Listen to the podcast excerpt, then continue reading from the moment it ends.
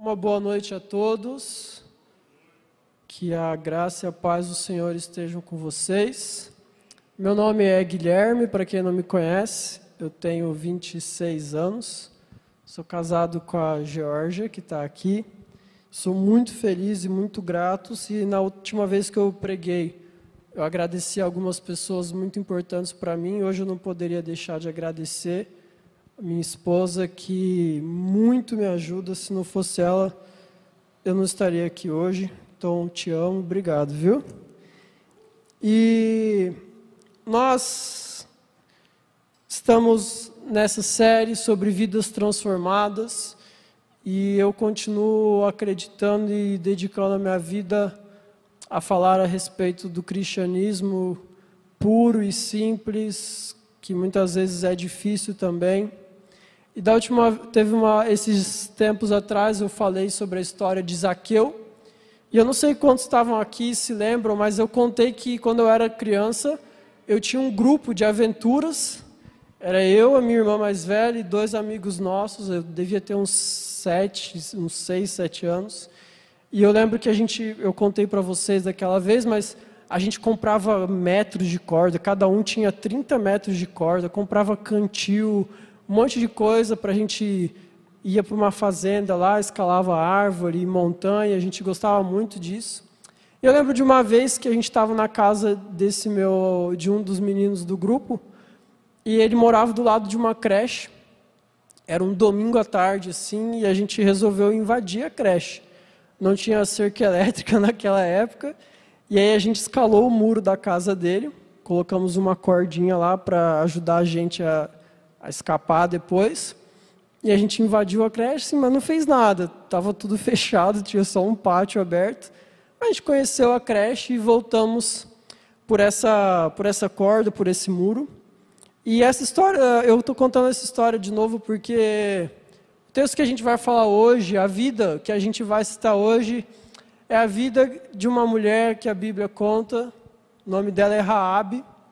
E Raabe, ela não por causa, mas a corda e um muro simbolizam algo muito forte na vida dela, uma transformação que ela jamais poderia imaginar.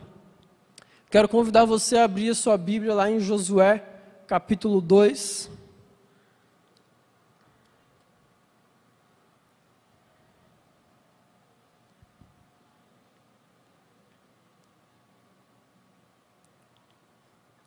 Eu vou ler bastante dos versículos.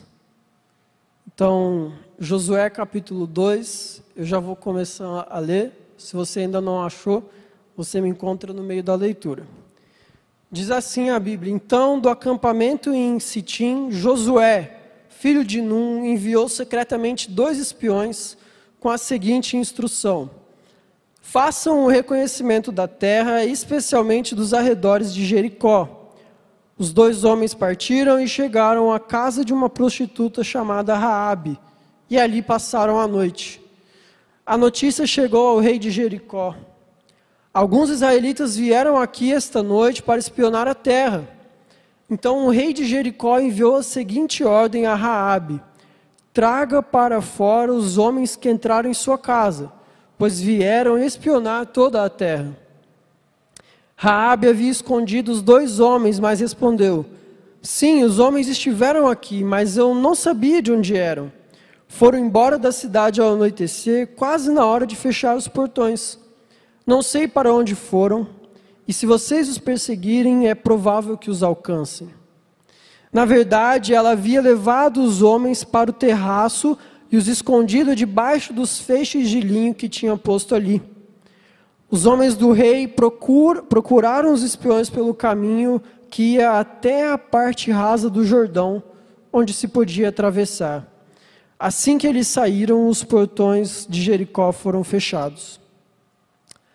Antes que os espiões fossem dormir, Raabe foi ao terraço falar com eles. Sei que o Senhor lhes deu esta terra, disse ela. Estamos todos apavorados por sua causa. Todos os habitantes dessa terra estão desesperados, pois ouvimos que o Senhor secou as águas do Mar Vermelho para que vocês passassem, quando saíram do Egito. E sabemos o que fizeram a leste do Jordão aos dois reis amorreus, Og e Seom, cujos povos vocês destruíram completamente. Não é à toa que estamos dominados pelo medo. Ninguém tem ânimo para lutar depois de ouvir coisas como essas. Pois o Senhor, seu Deus, é Deus supremo em cima do céu e embaixo na terra. Agora, portanto, jurem-me pelo Senhor, que assim como os tratei com bondade, vocês serão bondosos comigo e com minha família. Vamos ler até aí. Agora, portanto, jurem-me pelo Senhor, que assim como os tratei com bondade, vocês serão bondosos comigo e com minha família. Só para você entender o que estava acontecendo, o povo de Israel já tinha saído do Egito, tinham passado pelo deserto e agora eles estavam a caminho da conquista da terra prometida de Canaã. E eles precisavam enfrentar, e alguns povos nesse caminho estavam sendo liderados por Josué. Então eles chegam perto de Jericó, eles, aqui nesse caso eles ainda não tinham atravessado o rio Jordão. E o povo, Josué então envia dois espias para descobrir algumas informações a respeito de Jericó, a respeito daquela cidade.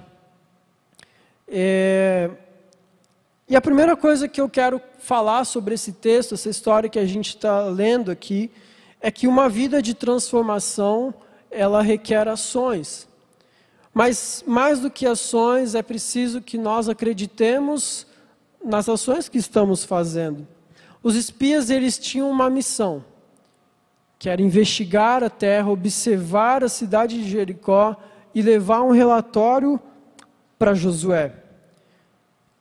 Talvez você possa pensar, assim como os espias tinham uma missão, eu e você, nós também temos uma missão aqui na terra, que é uma missão dada pelo próprio Jesus, ir de pregar o evangelho a toda criatura, fazendo discípulos. Nós temos uma missão também. Mas sabe, algo interessante acontece aqui nesse texto. É dos lábios de Raabe, essa mulher aqui que o texto fala até agora aparentemente pouca coisa sobre ela, mas a gente já pode saber duas coisas sobre Raabe. Ela era estrangeira, ela não era do povo de Deus, ela era de Jericó, ela era uma cananita. E Raabe, o texto nos diz que era uma prostituta. Mas é interessante que é dos lábios dessa mulher, dessa Raabe, que os espias, que eram sim do povo de Deus, eles ouvem o testemunho a respeito de uma promessa que Deus já tinha feito no capítulo 1. Se você vê capítulo 1 de, de Josué, no versículo 2, diz assim: eu vou ler inteiro. É Deus falando com Josué: Meu servo Moisés está morto e chegou a hora de você conduzir todo este povo, os israelitas, para atravessar o rio, rio Jordão e entrar na terra que eu lhes dou. Eu darei a vocês todo lugar em que pisarem, conforme prometia Moisés, desde o deserto do Negueb ao sul até os montes do Líbano ao norte, desde o rio Eufrates a leste até o mar Mediterrâneo a oeste, incluindo toda a terra dos Hititas. Enquanto você viver, ninguém será capaz de lhe resistir, pois eu estarei com você, assim como estive com Moisés. Não o deixarei e não o abandonarei. Então Deus havia feito uma promessa a Josué e ao povo de Israel de que ele iria lhes dar a terra que eles estavam avançando. A conquista já era deles, essa era uma promessa feita por Deus. E esses espias, ele, eles ouvem a confirmação dessa promessa vindo de Raabe, uma mulher que estava prestes a ser dominada por aquele povo, uma mulher estrangeira e que era prostituta. E ela fala lá no versículo 9, 9 10 e 11, ela fala, no 9, ela diz assim: Sei que o Senhor lhes deu esta terra ela afirma com muita convicção de que aquela terra já era deles. Enquanto os espias estavam indo ali investigar, ver o que, que era, o que, que podia vir de Jericó, Raabe, ela já tinha a convicção de que o Deus de Israel já tinha dado essa terra para eles. Sabe, olha que loucura. Uma geração atrás, do povo de Israel, foi totalmente dizimada, porque eles não creram, eles não creram que Deus poderia dar aquela terra para eles. Eles não creram. Uma geração inteira foi dizimada, foi impedida de entrar na terra prometida porque não creram que aquela terra realmente podia ser dada por Deus. E aqui então, Raabe, uma, uma, essa mulher aí que a gente pode pensar muitas coisas a respeito dela, né? Ela afirma com muita convicção, algumas versões dizem assim: "Bem sei que Deus lhe deu essa terra". Como que Raabe sabia disso, né? Raabe, a Bíblia vai nos falar sobre Raabe algumas vezes, mas eu tenho certeza que Raabe creu porque ela ouviu. Ela ouviu talvez dos viajantes que passavam por Jericó, ou até devido à sua profissão, ela tinha contato com várias pessoas que passavam por ali, ou até mesmo pelos burburinhos da cidade, Rabi ouviu falar a respeito de um Deus, um Deus que fazia milagres e maravilhas, um Deus que a gente acabou de cantar aqui. Rabi ouviu falar sobre esse Deus e ela decidiu crer. Os espias foram para Jericó em dúvida, mas se você vê lá no versículo 24 do capítulo 2, eles voltam para Josué falando assim: certamente Deus nos deu essa terra. E essa convicção deles veio depois de ouvir Raabe, uma mulher que nem conhecia ainda esse Deus, mas tinha ouvido falar dele. Sabe, a gente precisa entender, começar a entender que as pessoas não terão as suas vidas transformadas se elas não ouvirem a respeito de quem transforma. E mais do que só ouvirem a respeito de quem transforma, nós precisamos crer naquilo que pregamos, naquilo que falamos. A gente pode comparar dois textos em Deuteronômio 4:39. Espera aí que desmarcou aqui, mas não tem problema. O grande líder e profeta de Israel, Moisés, ele fala assim: só o Senhor é Deus em cima e embaixo na terra. E aqui a gente acabou de ler em Josué 2:11, Raabe, uma estrangeira prostituta de uma terra condenada à destruição, ela afirma a mesma coisa. Só o Senhor é Deus em cima e embaixo na terra. Como se ela só tinha ouvido falar, nem sabia, nem tinha visto Deus fazer alguma coisa ainda. E lá em Romanos 10, 17, Paulo vai dizer que a fé, ela vem pelo ouvir, e ouvir a palavra de Deus. Raabe, ela não precisou ver nenhum milagre para crer em Deus. Hebreus 11, 31 diz que foi pela fé que a prostituta Raabe não foi morta com os habitantes da sua cidade. Pela fé. Uma vida transformada, ela requer ações, mas ela requer que nós tenhamos fé Fé que esse Deus, esse Deus ele faz milagres, que esse Deus transforma vidas. Uma fé que saia do campo teórico e que ela seja uma fé prática. Agora, essa fé, ela tem que ser uma fé que nos leva a crer em coisas que nós não conseguimos ver. E uma das coisas que muitas vezes a gente não consegue ver é a quem a salvação é estendida. Uma das grandes lições desse texto e da história de Raabe para mim é por que Raabe? Por quê? Por que, que, por que, ela ficou viva? Por que, que ela abrigou esses espias de um povo que estava para destruir o seu? Por que Raabe, uma mulher estrangeira prostituta?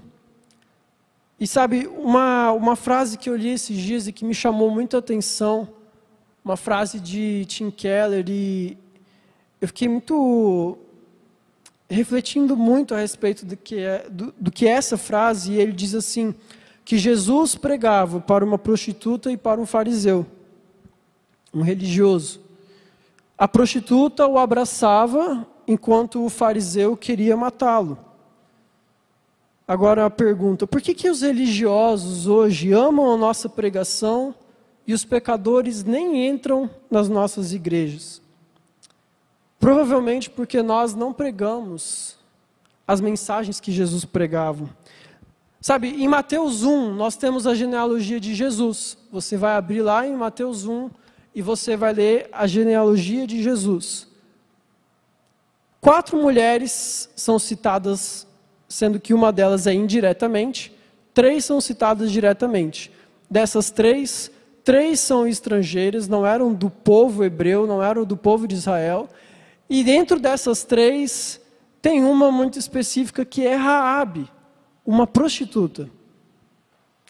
Agora, qual que é a preocupação do autor inspirado por Deus em Mateus, de no meio de uma genealogia de 36 gerações, o texto da genealogia de Jesus cita 36 gerações diferentes, e ele cita Raabe no meio dessas 36 gerações, de um povo desconsiderado, de um gênero que era menosprezado na época, era também desconsiderado, de uma profissão que era condenada e vista com maus olhos. Por que Raabe? Sabe, é engraçado que Raabe é mencionada oito vezes na Bíblia, e sendo que dessas oito, cinco sempre enfatizam que ela era uma prostituta. E a gente precisa entender que quando nós falamos de vidas transformadas e da gente crer nessa transformação que vem do Senhor Jesus, a gente precisa quebrar alguns paradigmas que tomam a nossa cabeça e muitas vezes tomam a nossa sociedade, a nossa cultura e a nossa prática espiritual. Muitas vezes nós pensamos que uma pessoa que ela é de um segmento social preconceituado, ela não serve para nada. Mas aqui, uma pessoa de um segmento que é preconceituado, uma pessoa de um segmento que é muitas vezes subjugado, ela está dentro da linhagem do homem mais importante de toda a história da humanidade. E ainda que uma pessoa possa ser tida como suja, como improvável, como pecadora, como estrangeira, como não parte, ela se manteve fiel aos princípios, ela aceitou o Deus de Israel em sua vida e teve a sua vida transformada. Eu queria poder ler todo esse texto, mas a gente não vai conseguir por causa do tempo mas você vai ver a partir do versículo 13 que Raabe ela faz um combinado com os espias e fala: "Olha, se vocês, eu poupei a vida de vocês, agora vocês precisam poupar a minha". E os espias falam: "Então deixa essa corda pendurada na sua janela, na sua na sua casa, e esse vai ser o sinal do nosso compromisso. A sua família tem que estar toda aqui dentro, ninguém pode estar para fora. Quem estiver fora vai morrer, vai ser destruído. Você não pode tirar essa corda da, da sua casa e você não pode contar para ninguém do nosso combinado. E sabe, Raab, ela podia ter entregue os espias. Ela podia. Ela mentiu para o rei, ela vivia uma vida toda errada. O que, que impede ela de continuar fazendo isso? Até então, esse nem era o povo dela. Ela talvez podia ver que tinha uma chance ali de se salvar, de ficar bem com o rei de Jericó. Mas, para sermos filhos do verdadeiro rei, não interessa muito o da onde a gente veio, e sim para onde a gente vai. E a nossa fé, ela só nos leva, ela deve nos levar direto àquele que tem as palavras de vida eterna. Jesus ele conta uma parábola muito interessante lá em Mateus 21 e ele fala assim, Mateus 21, versículo 28 até o 31.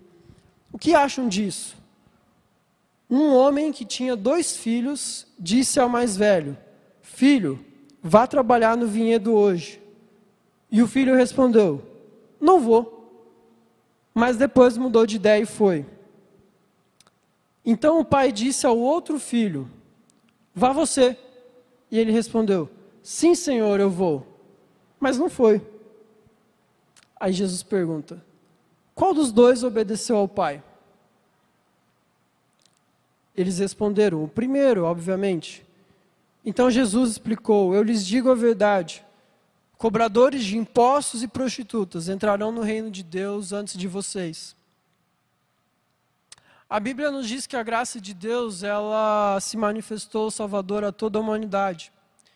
E a gente precisa ter muito cuidado com as desassociações que a gente faz muitas vezes. O evangelho é uma espada. Jesus diz que ele veio sim para causar uma divisão, mas essa divisão é entre aqueles que acham que sabem de tudo e aqueles que reconhecem que não tem nada, como o Raabe fez. Muitas vezes nós estamos em posição de achar que nós sabemos de tudo, nós somos detentores do conhecimento, de que nós falamos sim para a missão que Deus nos deu, que nós estamos aqui vindo ao culto enquanto outros não estão vindo, que nós estamos aqui dedicando as nossas vidas enquanto outros não estão. Mas quem será que está realmente obedecendo ao Pai? Muitas vezes as nossas orações são orações do tipo: que Deus esteja do nosso lado. Quando na verdade as nossas orações deviam ser que nós estejamos do lado de Deus.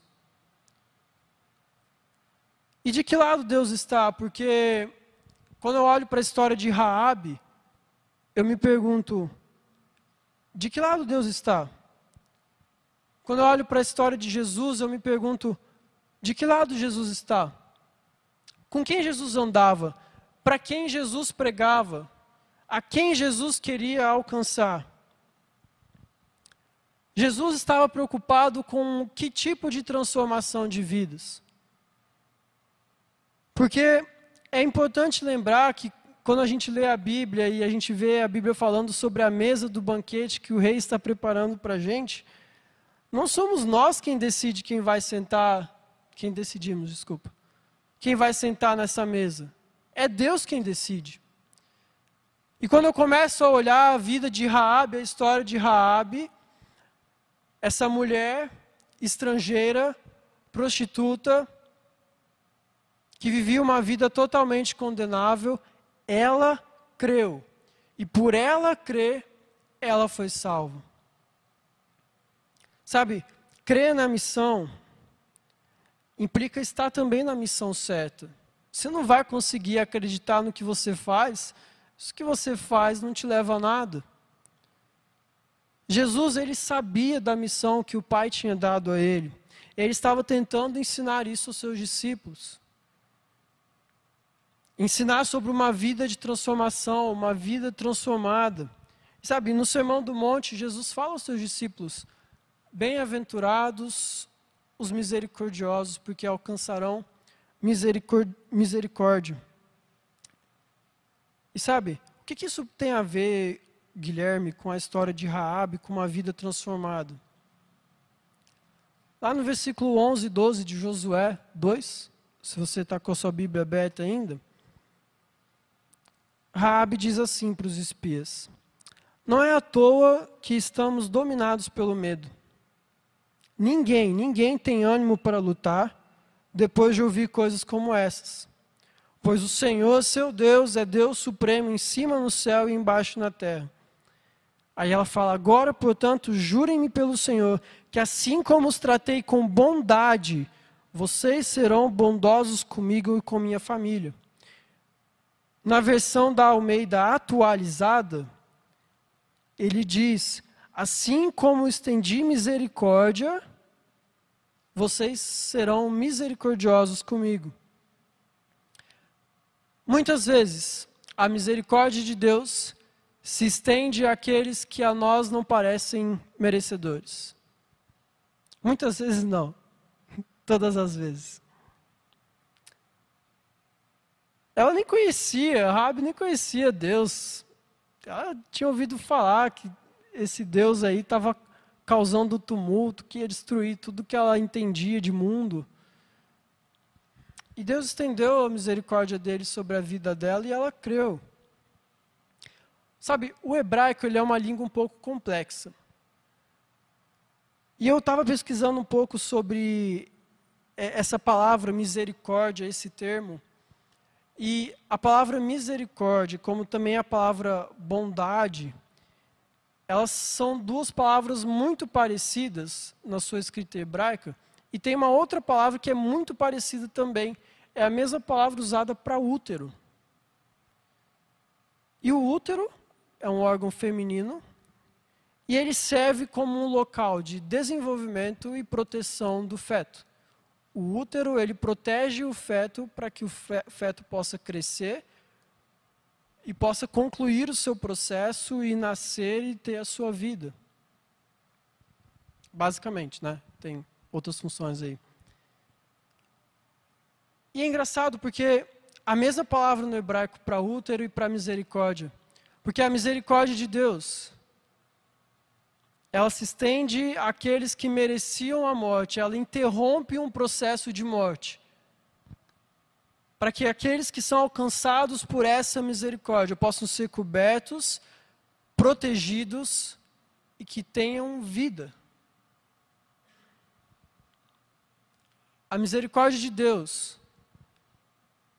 que se estende àqueles que precisam, não àqueles que nós achamos que precisam, aqueles que precisam realmente. Ela interrompe um processo de morte, um processo de destruição, para que haja proteção, cuidado e vida. O amor ele cobre uma multidão de pecados e nós nós temos uma missão, nós precisamos levar essa mensagem para aqueles que necessitam.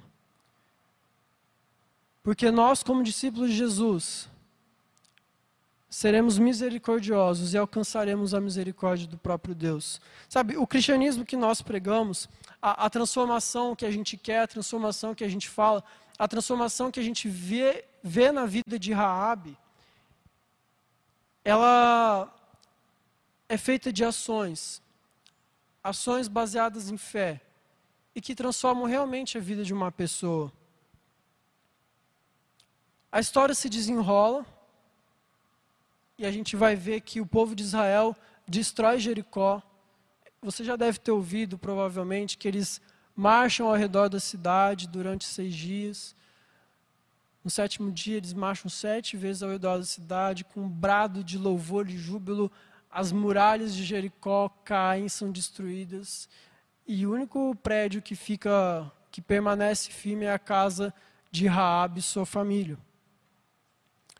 Lá em Josué 6, 25, a Bíblia fala: Josué, no entanto, poupou a vida da prostituta Raabe e dos parentes que estavam em sua casa, pois ela escondeu os espiões que Josué tinha enviado a Jericó e até hoje ela vive no meio de Israel. Raabe,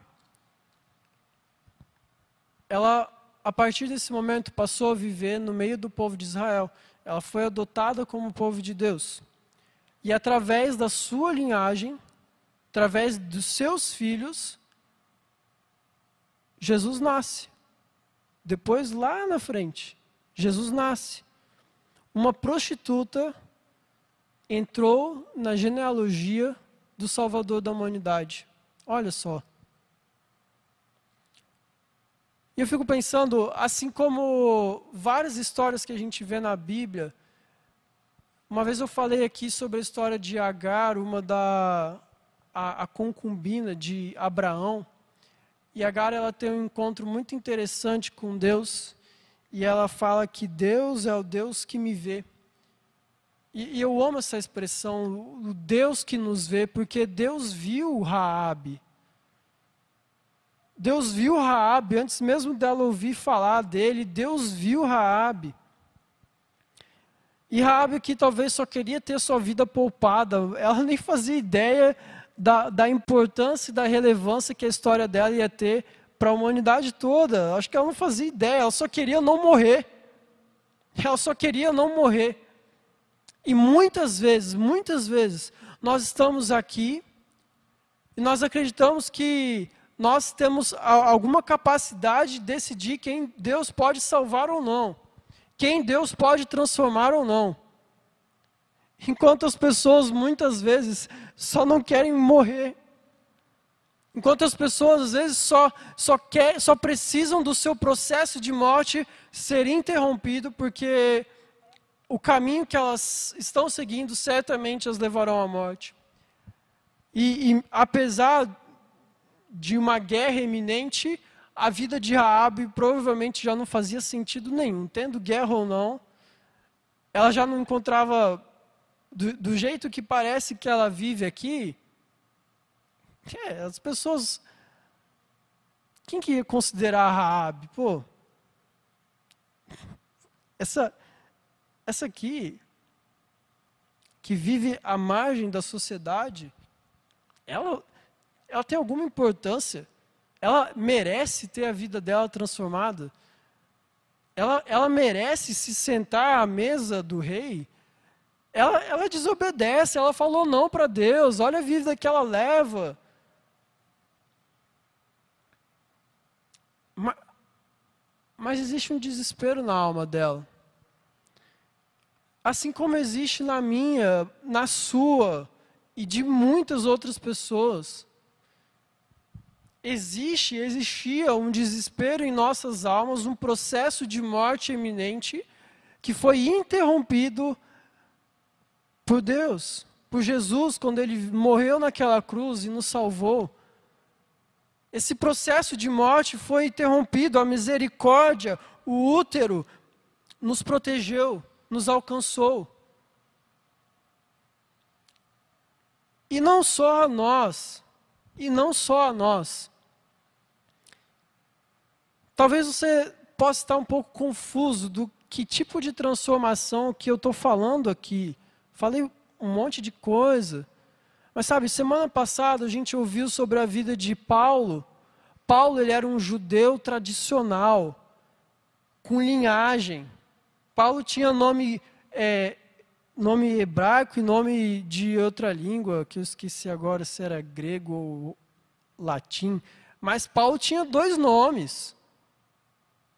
Paulo, ele, ele estudou com os melhores mestres. A gente ouviu o Sávio falar que Paulo, ele tinha bagagem, ele tinha estudo, ele tinha conhecimento. Mas Paulo precisou ser alcançado também. Raabe, ela não tinha nada disso. Ela era quase que o oposto de Paulo. Mas ela também precisava ser alcançada.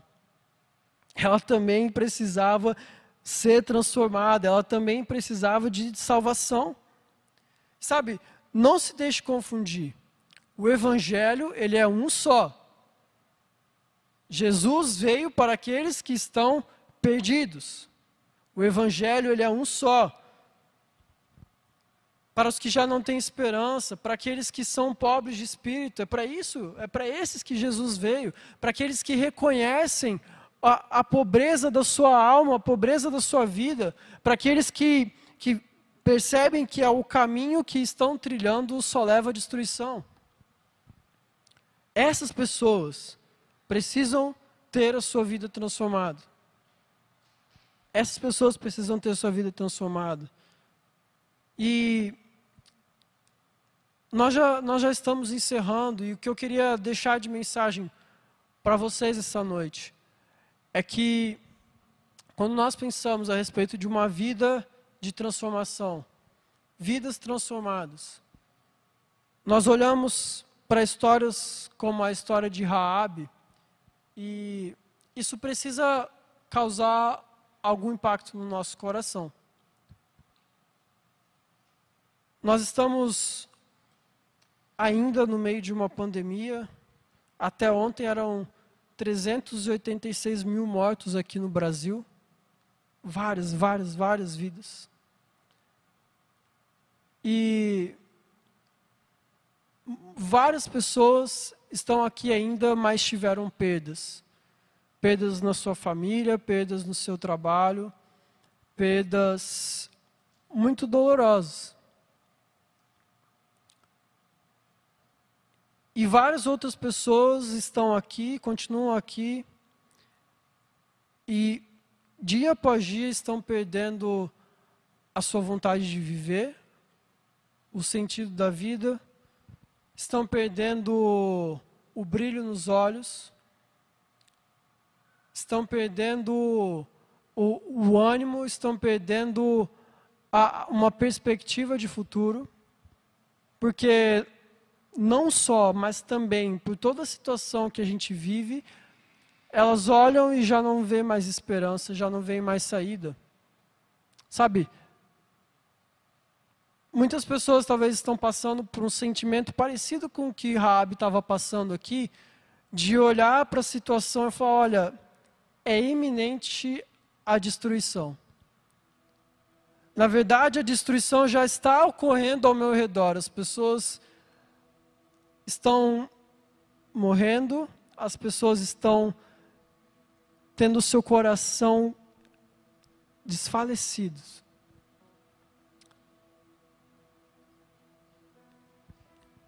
Eu, eu, eu acho que você conhece alguém nessa situação. Eu imagino. Eu imagino que na sua vida, no seu dia a dia, você conheça alguém que esteja nessa situação. Na verdade, talvez você possa estar nessa situação hoje. Uma pessoa que está. Se existe alguma, algum fio, alguma corda de esperança, eu vou tentar me agarrar nela porque essa é a única saída para mim. Mas, se você é essa pessoa, eu quero te dizer nessa noite que Jesus ele quer, ele quer te envolver com a misericórdia dele, ele quer te envolver com a bondade, com a graça dele sobre sua vida, ele quer te pegar por essa corda e falar: em mim você tem proteção. Eu quero interromper o processo de morte na sua vida.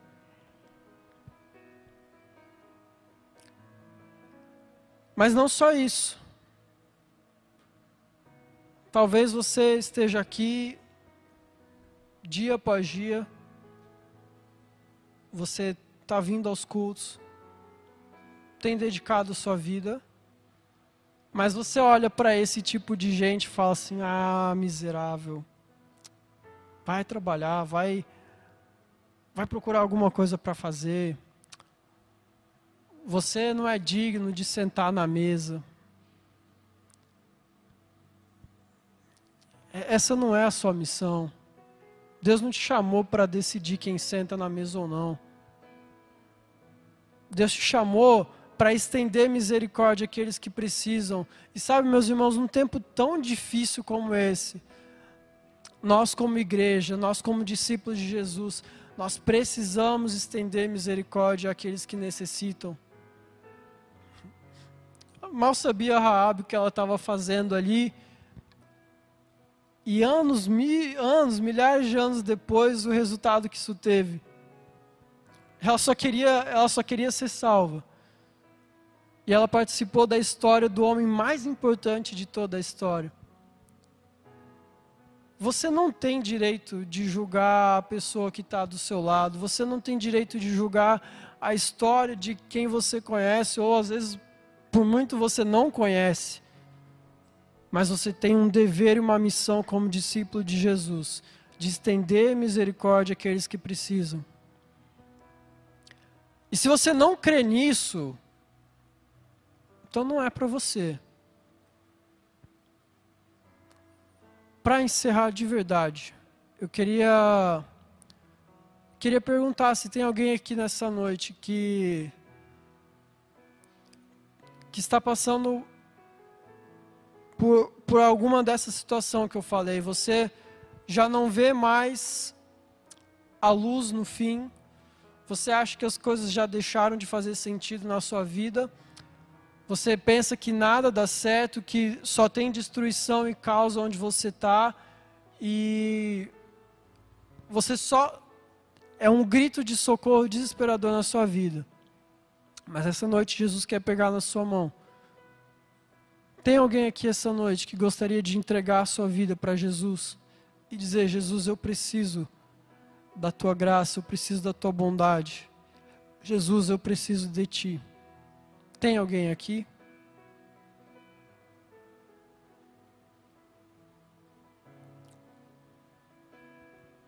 Amém. Eu gostaria de convidar todos vocês a ficarem em pé.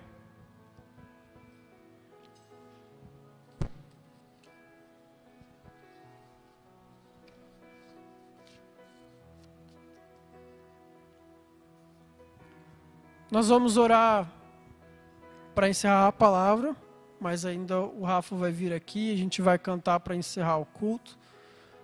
Mas eu queria que nesse momento você colocasse o seu coração é, mais uma vez diante de Deus e a respeito de tudo que foi falado aqui, nós queremos ter as nossas vidas transformadas e nós queremos também transformar a vida de outras pessoas. Mas é nosso papel como igreja, nosso papel como discípulo. Nós precisamos estender misericórdia àqueles que precisam. E nós precisamos crer, crer nessa loucura que é o Evangelho. Ter fé nesse Deus que, que salva pessoas que para nós, que para nós parecem que não deviam ser salvas.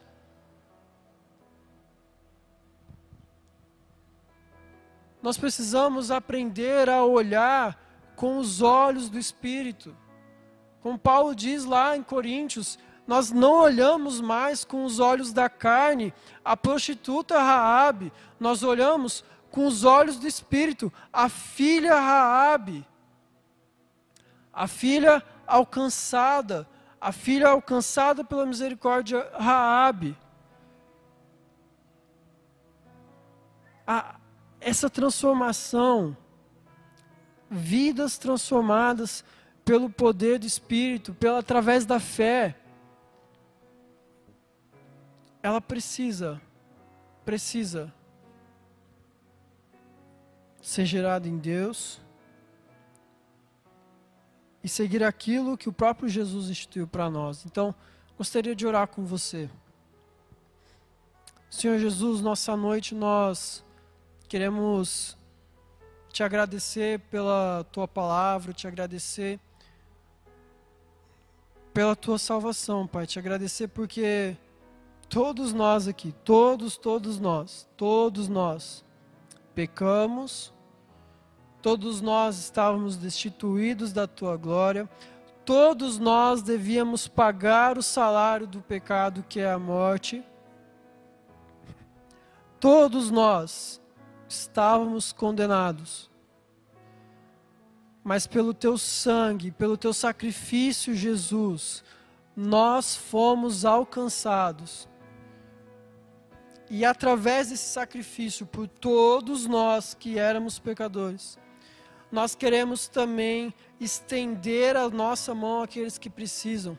Nós queremos estender e levar misericórdia àqueles que precisam de misericórdia. Nós queremos reconhecer primeiro a nossa falha, o nosso erro. Nós queremos dizer sim e ir aonde o Senhor nos chamou. Nós não queremos viver de meias palavras, de falsas verdades. Nós queremos dizer sim para o teu chamado, sim para a tua missão, acreditar nela e viver essa missão dia após dia. Nós queremos ter as nossas vidas transformadas e queremos transformar vidas, Pai.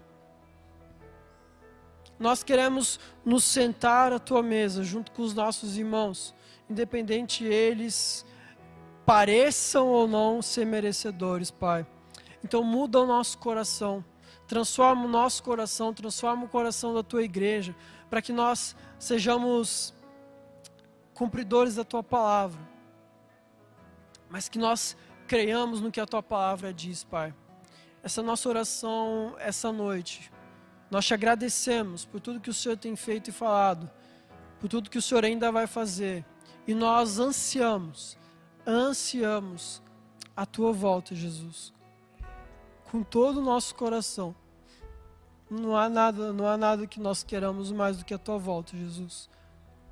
Nós te agradecemos. Amém.